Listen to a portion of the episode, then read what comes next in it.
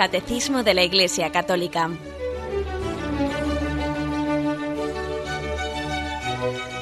Un programa dirigido por Monseñor José Ignacio Munilla, Obispo de San Sebastián.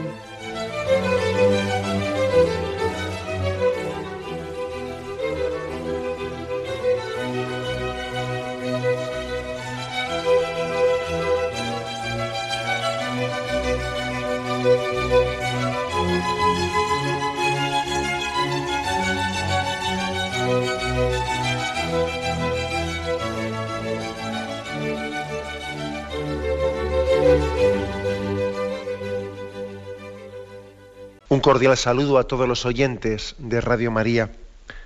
Un día más, con la gracia del Señor, proseguimos el comentario del Catecismo de nuestra Madre la Iglesia. Estamos eh, explicando dentro del apartado sobre las virtudes teologales, ya hemos explicado la fe y la esperanza, y estamos en el, hablando de la virtud teologal de la caridad. Este es el tercer programa que dedicamos a esta virtud de la caridad. En concreto lo hacemos a partir del punto 1825. Dice así, Cristo murió por amor a nosotros cuando éramos todavía enemigos. El Señor nos pide que amemos como Él hasta nuestros enemigos, que nos hagamos prójimos del más lejano, que amemos a los niños y a los pobres como a Él mismo el apóstol San Pablo ofrece una descripción incomparable de la caridad. La caridad es paciente, es servicial, la caridad no es envidiosa, no es jactanciosa, no se engríe, es decorosa, no busca su interés, no se irrita, no toma en cuenta el mal, no se alegra de la injusticia, se alegra con la verdad. Todo lo excusa, todo lo cree, todo lo espera, todo lo soporta. Bien, como veis, un, punto este, el 1825, que mm, después de que ha explicado la virtud mm, teologal de la caridad, ahora quiere, después de que le ha dado una fundamentación teológica, quiere extraer también pues, unas consecuencias, aplicaciones prácticas.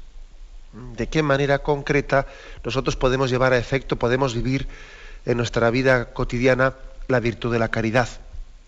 Un punto en 1825 que bien nos podría servir para hacer un examen de conciencia sobre la vivencia de la virtud de la caridad. En primer lugar, mm, fundamenta, fundamenta el deber de nuestra caridad en la caridad que tuvo Cristo hacia nosotros. ¿eh? Y dice lo primero, ¿no? La primera frase, vamos a ir desgranando este punto. Cristo murió por amor a nosotros cuando éramos todavía enemigos. Y aquí cita Romanos capítulo 5, versículo 10. ¿eh? Dice así. En verdad, apenas habrá quien muera por un justo. Por un hombre de bien, tal vez se atrevería uno a morir. Mas la prueba de que Dios nos ama es que Cristo, siendo nosotros todavía pecadores, murió por nosotros. Con cuánta más razón, pues, justificados ahora por su sangre, seremos por él salvos de la cólera. Si cuando éramos enemigos fuimos reconciliados con Dios por la muerte de su Hijo, con cuánta más razón, estando ya reconciliados, seremos salvos por su vida. Es decir, que se está aquí recordando el hecho de que Jesús, el hecho de que Cristo entregase su vida por nosotros, por nosotros siendo pecadores, porque aquí hay una gran diferencia entre la entrega nuestra de la vida por Cristo o la entrega de Cristo de su vida por nosotros. Hay una gran diferencia. Nosotros, cuando hablamos de que, de que un mártir, un mártir ha entregado su vida por Cristo, claro, está entregando su vida por, por, por alguien que es santo, ¿no? El santo entre los santos. Pero es que, claro, daros cuenta de que primeramente Jesucristo ha entregado su vida por nosotros pecadores. Hay una gran diferencia, ¿no? Entregar la vida por alguien santo y justo tiene un sentido más comprensible a nuestra razón humana. sin embargo, la entrega de Cristo por nosotros, siendo pecadores y siendo enemigos suyos, siendo así que el pecado nos ha enemistado con Dios, únicamente puede tener la explicación de un amor gratuito. Además, fijaros, de un amor gratuito que, como hemos dicho en repetidas ocasiones, ¿no? explica cuál es la esencia del amor mismo de Dios. Porque la clave está en entender que Dios no es que Dios ame o nos ame porque nosotros somos buenos, sino que en realidad nosotros estamos llamados a ser buenos porque Dios nos ha amado incondicionalmente. Este, este es el ABC, ¿eh? esto que acabo de decir, yo creo que es el ABC de, nuestra fe cristiana en nuestro amor y confianza en Dios. No es que Dios nos quiera porque seamos buenos, no, no. Estamos llamados a ser santos porque Dios nos ama y Dios nos quiere. Algo de esto podemos entender y percibir eh, pues, aunque sea un poco lejanamente, por esa analogía, por esa comparación que podemos tener con la experiencia humana de la familia, ¿no? No es que cuando un padre le dice a un hijo, si te portas bien, eh, papá y mamá te van a querer mucho. En realidad eso no es cierto. Papá y mamá le quieren mucho a ese niño, no porque se porte bien o se porte mal, le quieren mucho pues porque es su hijo. Su amor es gratuito.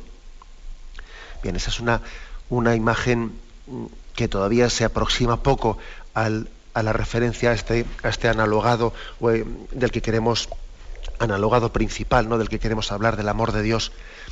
Dios no es que nos quiera porque seamos buenos, Él nos capacita para la bondad al crearnos, al amarnos. La creación, mm, Dios no, no ha amado la creación por su bondad, sino que Dios ha creado por su amor. Ahora, cuando dice el Génesis que Dios iba creando, ¿no? Y dice, y, vio Dios que era bueno, y vio Dios que era bueno. Uno podía entender mal ese principio como diciendo, bueno, y como, y como vio que era bueno, lo amó. No, no. Porque lo amó, lo creó. Porque lo amó, lo creó. Este es el principio básico. Así hay que entender eh, este punto de partida, ¿no? Romanos 5:10 que dice, Cristo murió por nosotros cuando éramos todavía enemigos. Habría que decir, Dios creó el mundo, Dios amó el mundo cuando todavía no existía. Y por puro amor lo creó. Y luego un paso más, ¿no? Esa fue la creación y ahora la redención. Cristo murió por nosotros siendo nosotros pecadores y enemigos suyos. Y nos amó en un amor que estaba creando la esperanza. Al amar, creaba la esperanza en nosotros. Al amar, nos permitía pasar de esa situación de ser enemigos a amigos de Dios.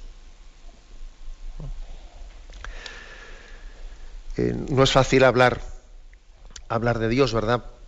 Y a veces eh, para hablar de Dios tenemos que recurrir a esa especie de espejos de Dios, que son el rostro de los santos, los santos reflejan esa gratuidad del amor de Dios. Vas a permitir que para explicar lo que es este amor gratuito, ¿no? El hecho de que Dios nos ha amado, Dios nos ha amado no porque seamos buenos, sino nos ha amado siendo nosotros pecadores y malos y enemigos de Él, nos ha amado para que podamos ser buenos, ¿no? Como esto nos cuesta entenderlo a nosotros, ¿no? Permitidme que, haga referencia a un santo concreto que esto lo vivió, lo vivió como con una gran intensidad. ¿no? Recientemente veía yo una película de la vida de San Juan Bosco, que se ha editado ya está en castellano. Me imagino que se podrá pedir en videotecas, etcétera. Os la aconsejo. Es una vida bastante larga, una película que casi tiene cuatro horas de duración la película, pero de esas películas que merece la pena tener en la, en la biblioteca familiar. ¿no? Bueno, pues la tesis de esta película, que es la tesis de bueno, pues que es en el fondo es una de las convicciones fundamentales ¿no? de la vida de San Juan Bosco, es la siguiente, ¿no? San Juan Bosco ama con esa entrega y con esa ternura a los niños, a los jóvenes, no porque él los vea, no porque él los vea buenos, sino que él apuesta por esos chicos que están en la calle, que están metidos pues, en medio del pillaje, o que tienen todos los boletos, para entendernos, ¿no? Tienen todos los boletos para fallarle. Apostar por ellos, por esos chicos de la marginación, pues sacarles la cara delante de las autoridades, mm, pues mm, apostar para que puedan recibir una buena educación. Y claro, esos chicos tienen todos los boletos para fallarle. Lo más probable, lo más previsible humanamente, es que, le falle, les falle. ¿no? Bueno, pues la gran intuición de San Juan Bosco es la de decir, yo les amo y yo al amarles no únicamente amo en genérico, sino que amo en concreto. A este chico yo al amarle tengo la firme esperanza de que este chico puede cambiar. Claro, y, la, y el milagro de San Juan Bosco es que, él era capaz de ganar el corazón de esos chicos al, al ver ellos que, él, que San Juan Bosco estaba apostando por ellos, creyendo verdaderamente en que ellos podían cambiar y que se arriesgaba por ellos, incluso corriendo riesgos y peligros de quedar mal ante las autoridades se arriesgaba por ellos por la convicción y por la esperanza que él tenía de que, de que esos chicos podían cambiar en su vida y que se podía poner en sus manos responsabilidades. Y se podía poner en sus manos dinero y se podía poner en sus manos, es decir, la, la, la clave de la vida, de una vida de un santo como San Juan Bosco, es precisamente esta convicción. Él apostaba por esos chicos porque los amaba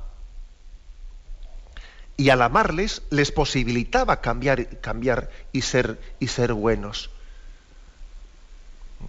No es que como, como, me fijo en este y este tiene, este chaval me da buena pinta, tengo, tiene algunas buenas cualidades, voy a apostar por él. No, eso sería al revés.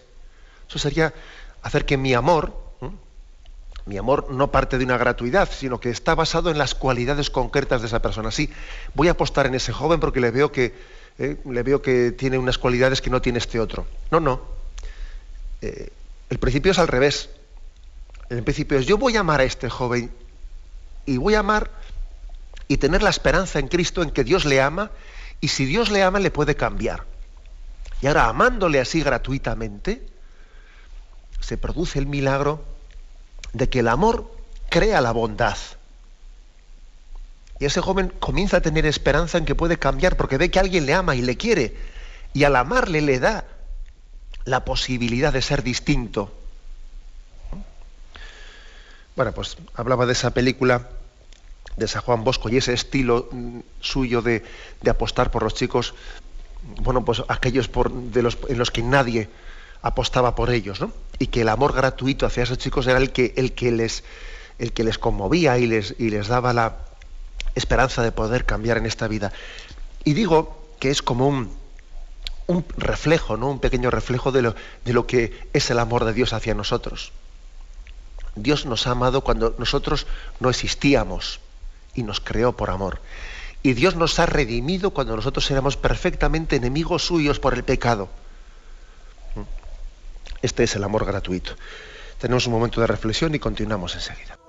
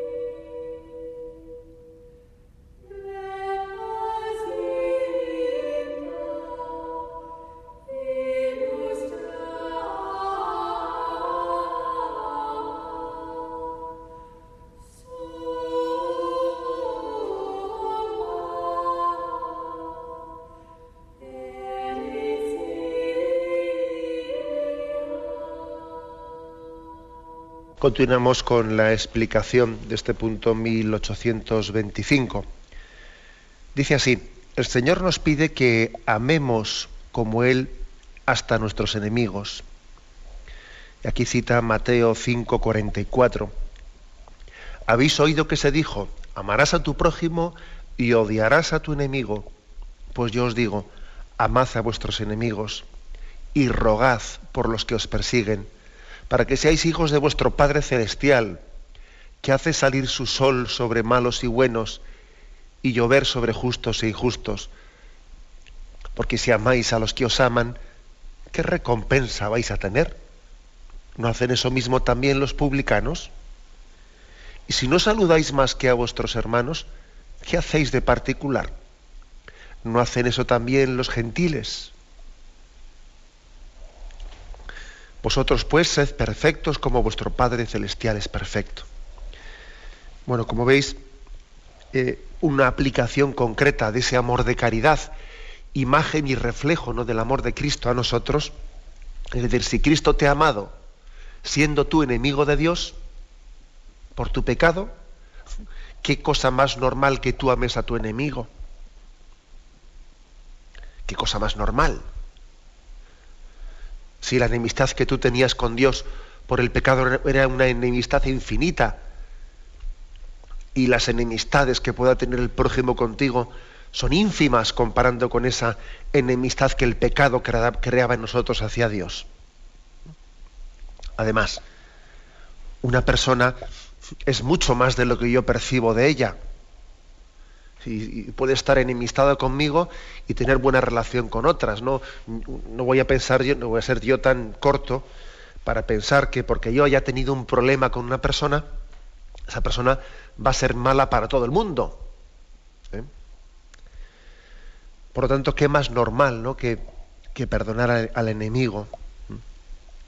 Hay una, hay una mm, insistencia en ese texto que hemos leído de Mateo 5:44 de que el amor sea gratuito. Entonces, como tiene que ser gratuito, claro, si únicamente vas a amar al que te ama a ti, si únicamente vas a saludar al que te saluda a ti, eso ya lo hacen los publicanos, eso ya lo hacen los paganos. Para eso no hay que ser cristiano, ¿sabes?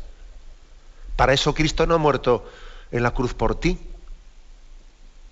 Si únicamente vas a hacer bien al que era razonable hacérselo y además también lo hace él contigo, pues mira, para eso no hacía falta, eso es un amor carnal, eso es un amor de recompensa, no es un amor gratuito. Entonces el Señor te pide gratuidad porque Él la ha tenido contigo. Es que es más, es que como no sea amor gratuito, es que propiamente no es amor, es que es otra cosa, ¿no? El amor supone la gratuidad. Es por tanto una exhortación ¿no? fuerte, este texto que hemos leído, exhortación fuerte al amor gratuito. Y dice aquí, ¿no? Una pequeña prueba, y, digo yo que a un oyente igual me estará diciendo, sí, pero yo cómo amo a mi enemigo, porque es que, porque es que me siento bloqueado, me siento imposibilitado. ¿Por dónde empiezo, no? ¿Por dónde empiezo? Pues este texto nos ha dado un ejemplo, un consejo bien concreto. Rogad por los que os persiguen, orad por ellos, orad. Yo creo que la oración hecha eh, con verdadera esperanza, esperanza en que esa persona puede cambiar, es, es un primer, o sea, es ya de facto, ¿no? Es de hecho ya un, un signo de que hay voluntad verdadera de perdón. Si alguien es capaz de rezar eh, por una persona con la que tiene un rencor, un odio, por un enemigo, entre comillas, es que esa persona ya está perdonando.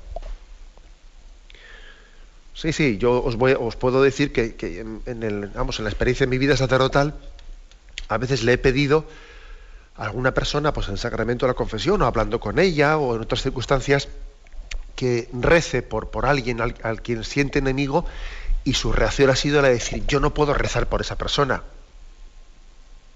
Porque se daba cuenta que orar por esa persona era, era romper una cadena, era romper una espiral del odio. Sin embargo, cuando alguien dice, bueno, yo voy a orar por esta persona, voy a orar y voy a pedirle a Dios que, cambie y que cambie también yo, porque vamos a ver, ¿no? Tendrá que cambiar ella, pero tampoco voy a, voy a hacerme yo la, la, película de que aquí yo soy la víctima y yo soy el bueno. Voy, a, voy a orar para que cambie él y para que cambiemos los dos. Y voy a orar con la esperanza en que Dios nos pueda hacer distintos. Si esa oración está hecha con fe y con esperanza, deseando lo mejor para esa persona, porque uno dice, le deseo lo mejor, le deseo que cambie, le deseo que sea, que sea santo. Eso ya es comenzar a perdonar. Eso ya es un amor gratuito. La oración hecha con este sentido auténtico y verdadero es ya un amor gratuito que posibilita el perdón. Por eso eh, es uno de los primeros frutos de la caridad o expresión de la caridad, ser capaz de, de amar a nuestros enemigos y de orar por ellos. Sigue adelante, ¿no? Este punto dice, el Señor nos pide que amemos como Él hasta nuestros enemigos. Sigue adelante, que nos hagamos prójimos del más lejano. Y aquí se cita Lucas 10, 27, 37, que es el episodio del buen samaritano. Pues mm, sabes cómo Jesús cuenta ese episodio, bajaba un hombre de Jerusalén a Jericó, fue golpeado, fue asaltado, y entonces pasaba, pasaba un levita, y no le hizo caso, un sacerdote no le hizo caso, y finalmente un samaritano fue el que tuvo compasión de él. Y entonces la, la, conclusión de esta parábola es, ¿quién de estos tres te parece que fue prójimo del que cayó en manos de los salteadores? Él le dijo, el que practicó la misericordia con él, díjole Jesús, vete y haz tú lo mismo. Sin duda alguna, pues mm, podríamos decir la enseñanza de esta parábola del buen samaritano es el hecho de que tenemos que amar, tenemos que amar sin estar eligiendo yo a quién debo de amar, sino amando al prójimo, al próximo. Porque claro, resulta que ese, ese, buen samaritano, él no eligió a quién amar, eligió al que se encontró en el camino, mientras que los anteriores, aquellos que pasaron de largo, cuando vieron a aquel hombre postrado en el camino, sí elegían a quién amar. Porque la prueba es que aquel levita pasaba por aquel sitio, le dio, dio un rodeo. Y él posiblemente, ese que dio un rodeo, lo hizo porque es que él iba a otras cosas donde tenía personas a las que sí que iba a amar. Se dirigiría a otras ocupaciones y seguro, vamos, vamos con toda probabilidad, ¿no? Allí sí tendría personas a las que pensaba amar y pensaba servir, pero no a este que de repente se, me ha, aparecido aquí a la vuelta de la esquina, sino a otros que me estarían esperando.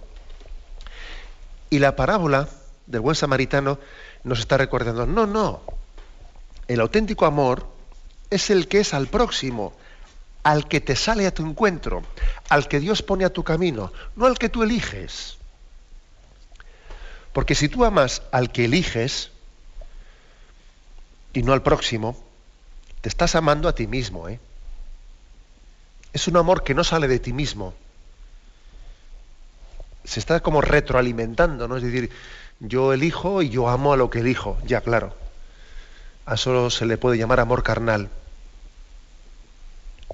Amor carnal, que, claro, tú eliges a qué personas, en qué circunstancias y en qué momento vas a amarlas, y entonces bueno, si a eso le llamas amor, llámale amor, pero estás falseando la palabra.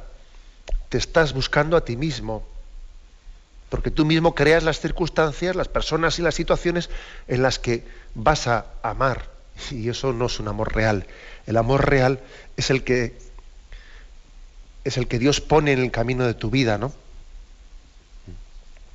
Amar no conforme a mis planes, no conforme a mis mm, preferencias, no conforme sino según los planes y circunstancias que Dios, en las que Dios sale al encuentro de mi vida.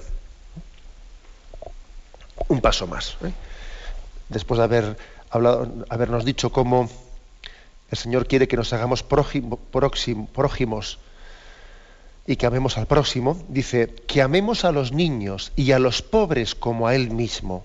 Como veis, este es un punto en el que estamos concretando pues una forma muy, eh, muy determinada, o sea, muy, muy mm, llevada a la práctica de cómo realizar el ideal de la virtud de la caridad. ¿no?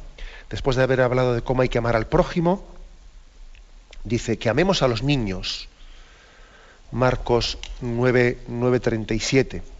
Y tomando a un niño, le puso en medio de ellos, le estrechó entre sus brazos y le dijo, el que reciba un niño como este en mi nombre, a mí me recibe. Y el que me reciba a mí, no me recibe a mí, sino a aquel que me ha enviado. por lo tanto, también, ¿por qué se insiste en esto de, del amor a los, a los niños? ¿no? ¿Por qué se insiste tanto? Hay que decir que estamos en una en una cultura nuestra, en esta cultura actual occidental, en la que aparentemente, aparentemente podría parecer que los niños ocupan un puesto muy central en nuestra sociedad. Comparando igual pues, con, una cultura como la podría ser ¿no? aquella cultura judía en la que el Señor eh, pues, eh, se encarnó y vivió entre ellos, una cultura que cuidaba mucho y resaltaba mucho pues, la dignidad de los ancianos y los niños en aquella cultura tenían poco protagonismo. A un niño no se le, no se le permitía, como hoy en día se le puede permitir ¿no? a nuestros niños, pues tener la centralidad, ser casi el, centro de la casa. ¿no? Los niños hoy en día son el centro de la casa. En aquella cultura judía ciertamente no era así. Un niño tenía que saber estar callado y escuchar a los mayores, etcétera, etcétera, etcétera. Ahora, yo creo que tenemos que tener capacidad autocrítica y por el hecho de que los niños hoy en día sean el centro de nuestro hogar y de nuestra cultura, eh, no pensemos tan fácilmente que estamos cumpliendo el ideal evangélico. ¿eh? Yo creo que habría que hacer un buen autoexamen.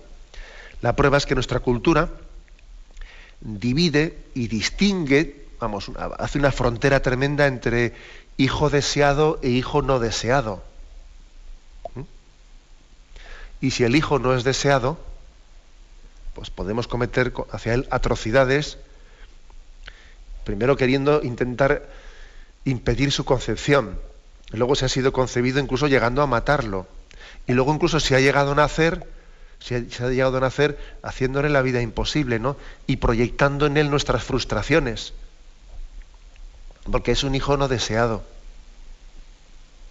Sin embargo, si el hijo es deseado, pues incluso podemos llegar a cometer hasta incorrecciones también, pues, pues, pues, porque puede ocurrir que en nuestra cultura, pues un niño pueda llegar a ser excesivamente mimado, haciendo de él, haciendo de él, pues casi, podríamos decir, un pequeño monstruito, ¿no? Alguien consentido en todos sus caprichos, porque, porque sencillamente, como ha sido fruto de mis deseos, uno parece que está proyectando en él todo tipo de consentimiento y capricho. O sea, ojo, por lo tanto, con, con juzgar con demasiado optimismo nuestra cultura, pues porque nosotros eh, a los niños se habla mucho de los derechos del niño y el niño siempre se le respeta, etcétera, etcétera, y se le pone en el centro de ojo con ello porque, porque detrás posiblemente se esconda una falsedad. Nos estamos buscando a nosotros mismos también en los niños, nos buscamos a nosotros mismos. Si el niño no es deseado, lo desprecio, y si es deseado, me vuelco en él, ¿no? Uno se puede estar buscando a sí mismo. Cuando Jesús decía aquello de amemos a los niños, de que amemos a los niños, los estaba, estaba subrayando el amar la sencillez. Amar la sencillez. Amar la fragilidad, eso de si no os hacéis como niños, no entraréis en el reino de los cielos. Pues porque nuestra forma complicada y alambicada de ser nos impide ¿no? Recibir el don del reino de los cielos. El hecho de que a un niño se le, se le ama necesariamente en gratuidad, porque tú amas, eh, no, puedes esperar de él recompensa, no, tienes que amarle y luego desprenderte de él. Eh, tú no puedes tener un amor posesivo hacia, hacia un niño, hacia un hijo. Tienes que amarle y luego darle libertad para que sea en su vida lo que Dios quiera de él. Amar a un niño debidamente y correctamente y equilibradamente, es también amar con gratuidad, porque tienes que amar lo que Dios quiera para él y luego tú desprenderte de él y no pretender poseerlo. Esto también es otra, otra lección importante. Que a veces nosotros amamos a los niños y luego a poseerlos, ¿no? Y que el niño no se me, no se, no se salga de lo que yo tengo pensado para él.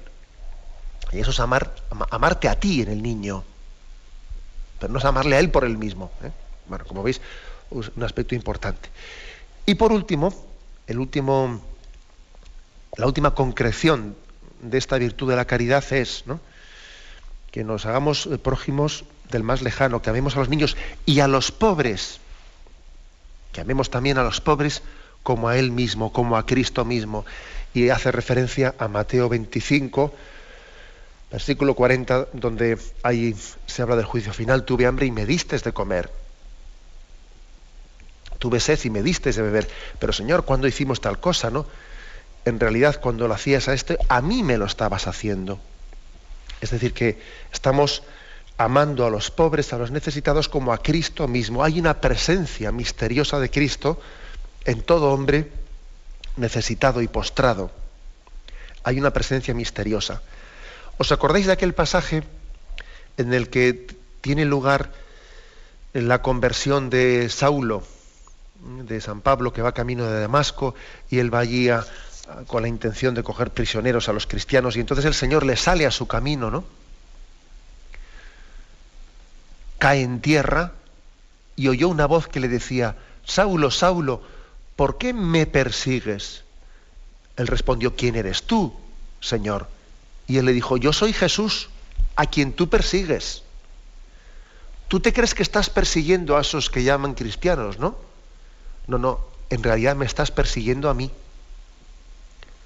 Cuando vas detrás de ellos, vas detrás mío. Porque yo estoy presente en ellos.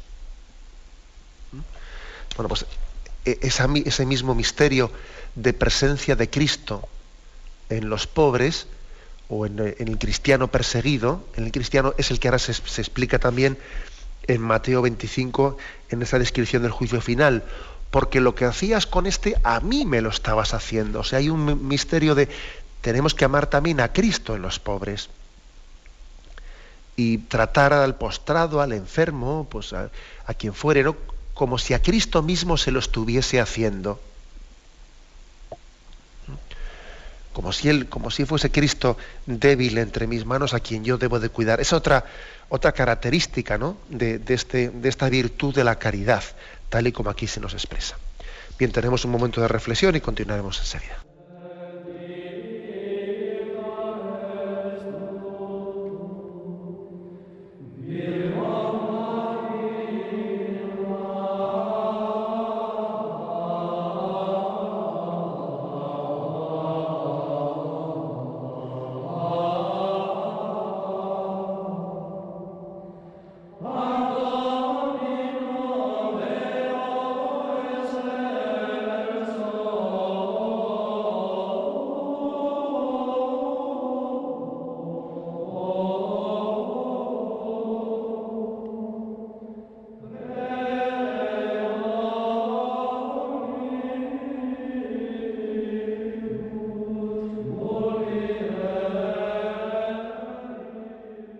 Bien, continuamos con, este, con el comentario del punto 1825, que es un punto muy práctico porque parece que nos permite hacer como un examen de conciencia de cómo vivimos nosotros la virtud de la caridad.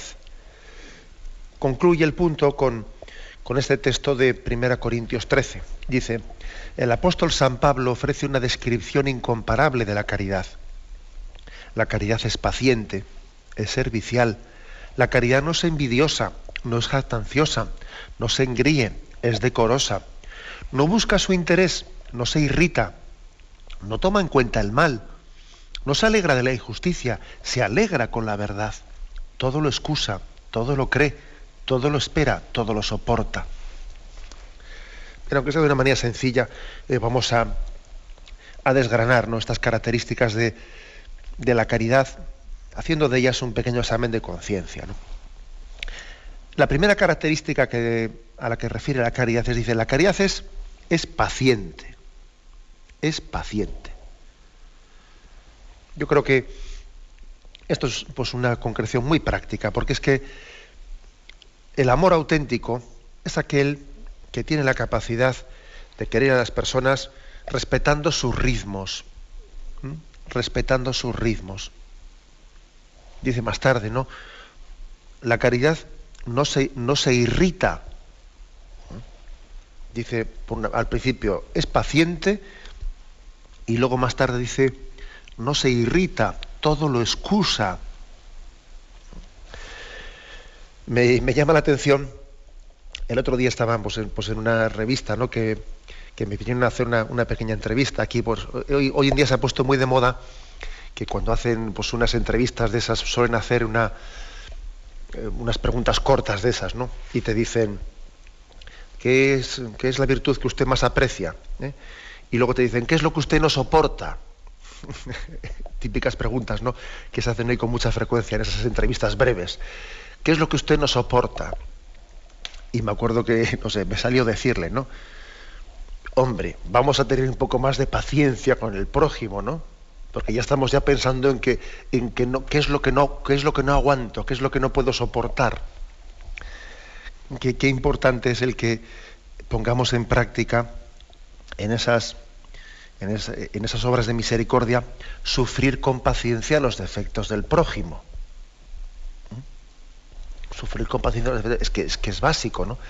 Es básico en que si yo quiero amar a las personas, si yo quiero amar con un amor de caridad y gratuito, es básico tener paciencia con los defectos del prójimo. La impaciencia, la impaciencia parte de que yo no, no amo, no amo con gratuidad. Tengo un amor que lo que quiero es que este sea lo que yo quiero que sea. Pero rápido además, ¿no? Rápido. O sea, es decir, tú tienes que ser lo que a mí me parece que tienes que ser aquí y ahora. Oye, si Dios a este le quiere tal y como es, Dios también deseará para él lo mejor, ¿no? Seguro que Dios, Dios le quiere a él mejor que yo le quiero. Y si Dios tiene paciencia con él, ¿quién soy yo para pedirle aquí, ahora, de esta manera, que tiene que rápidamente, ¿no? Que, que ser, bueno, pues vamos a ver, ¿no? Tengamos un poco más de paciencia con la gente. La caridad, si es auténtica, tiene paciencia. Ahora, yo no, me, refiero a una, paciencia pasiva, no, no. Pero sí la paciencia de quien sabe que yo no marco los ritmos, yo no, marco la hora de esta persona. Dios ha marcado la hora de esta persona. ¿Y quién soy yo eh, para decir que, pues que en este momento, lugar y circunstancia tiene que ser ya? Bueno, uno ama en Dios y ama con el amor de Dios y por lo tanto sometiéndose a los ritmos que Dios tenga para esa persona. Por eso insistimos en esto, ¿no? La caridad dice es paciente, y no se irrita, no se irrita. Otra característica dice, la caridad es servicial, es servicial. Esto lo hemos visto nosotros bien, lo hemos visto en el seno de nuestras familias bien claro, ¿no? Hemos visto cómo, cómo pues, el amor de nuestras madres ha sido servicial. Un amor práctico, ¿eh? un amor práctico que a veces incluso hoy en día pues se suele, pues se suele calificar ese amor servicial de quien está siempre eh, pues pensando en los demás y no en, sí, no en sí mismo, como que eso es un poco ser un poco tonto. ¿Eh? Ser un poco tonto, eso es una falta de autoestima, porque vamos a ver, ¿no? Tenemos que, que repartir las cosas de otra manera, ¿no? El amor es servicial, y yo desde luego no me imagino a alguien que tenga amor de caridad, pues sometiendo o supeditando, supeditando el amor a unas relaciones de derechos y de deberes. En la que, bueno, con esto no estoy diciendo que no haya que tener corresponsabilidad, pues por ejemplo, en, el seno de la familia, y que no haya que también que decirle pues al marido y a la mujer vamos a llevar estos trabajos en común, y a los hijos también que cada uno eh, que cada uno tiene que asumir ciertas responsabilidades dentro de la familia y hay que también igual hasta ponerse una lista de deberes y fechas y, quién le toca hoy, mañana te toca a ti. Bien, son, no, no, yo no hablo en contra de eso, porque eso también es una manera de, son métodos de suscitar responsabilidad, ¿no? Bueno, a mí me parece bien que se busquen ciertos métodos en los que también se ate un poco corto la pereza, del personal, y entonces a uno también se le exijan unos mínimos, pues de que hoy me toca a mí recoger la, cocina. No, no, me parece mal. ¿eh? Pero fijaros, sería, sería una pobreza muy grande ¿eh? pues si uno, si uno está supeditando la virtud de la caridad a esa especie de, ¿eh? bueno, pues de, consenso, consenso de egoísmos. La caridad tiene que superar, ciertamente, la, tiene que ser proclive a la entrega servicial. Y no puede atarse, ¿no? No puede atarse a una. Tiene que superar necesariamente, ¿no? Una relación contractual en la que si, si, si tú haces esto, mañana me toca a mí, al otro le toca al otro. La, caridad es servicial y es el amor práctico, que a veces es calificado como, como de tonto. Se dice mucho esa expresión famosa, ¿no? De que el Señor nos dijo que fuésemos hermanos, pero no primos. No hay que hacer el primo en esta vida. Sin embargo, ¿no? Ya me lo habéis oído decir, pues que a veces, por miedo a hacer el primo, renunciamos a ejercer de hermano. Y eso también ocurre en nuestra vida. Con lo cual, el amor es servicial y es capaz, además tiene la característica de que desciende a cosas sencillas y concretas, ¿no?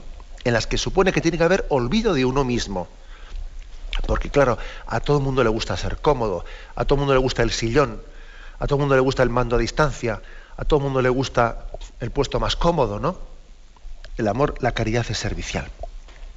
Sigue adelante, ¿no? Y dice, la caridad no es envidiosa, no es envidiosa, y entonces esto se, traduce, traduce en que se alegra por el bien. Se alegra. Tener capacidad de gozo con el bien y de tristeza con el mal del prójimo.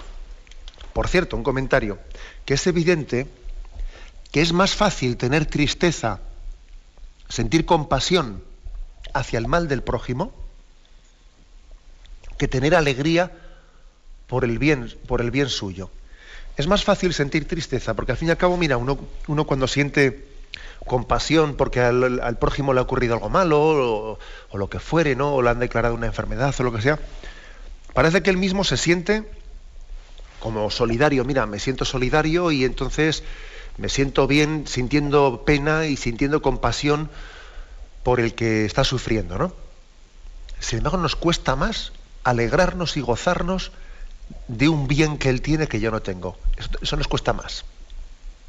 Porque es, un, un, sentimiento más gratuito, en el que no te buscas a ti mismo. Sentir alegría por ello. Entonces, pues hay que decir así de claro, ¿no?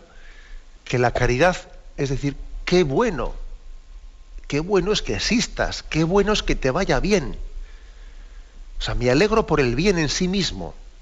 No me alegro por mí, no, no, es que, es que el bien, el bien es difusivo, entonces, por lo tanto, el bien me alegra.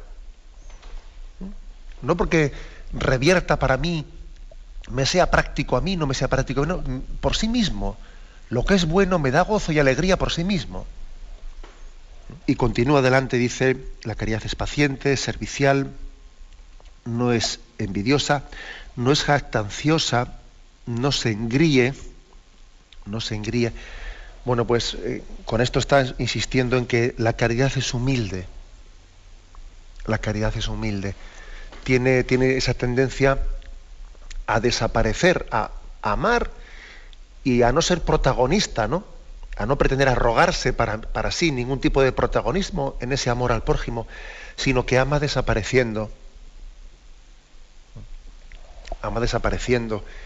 Y verdaderamente es el, es como ese, ese ejemplo que hemos puesto de la parábola del buen samaritano, ¿no? que le lleva a la posada, le lleva a la posada aquel hombre y, y él desaparece. Ha hecho el bien y luego él no tiene el protagonismo de estarse como queriendo queriendo él arrogar ¿no? pues esa fama o ese prestigio del bien que ha hecho, sino que el amor es humilde y aplica ese principio evangélico de que no sepa la mano derecha lo que hace la izquierda. El amor, la caridad da gloria a Dios y no se está ufanando de nada, no se jacta, no se engríe, es humilde y sencilla. Bien, lo dejamos aquí. ¿eh? Me despido con la bendición de Dios Todopoderoso, Padre, Hijo y Espíritu Santo, descienda sobre vosotros. Alabado sea Jesucristo.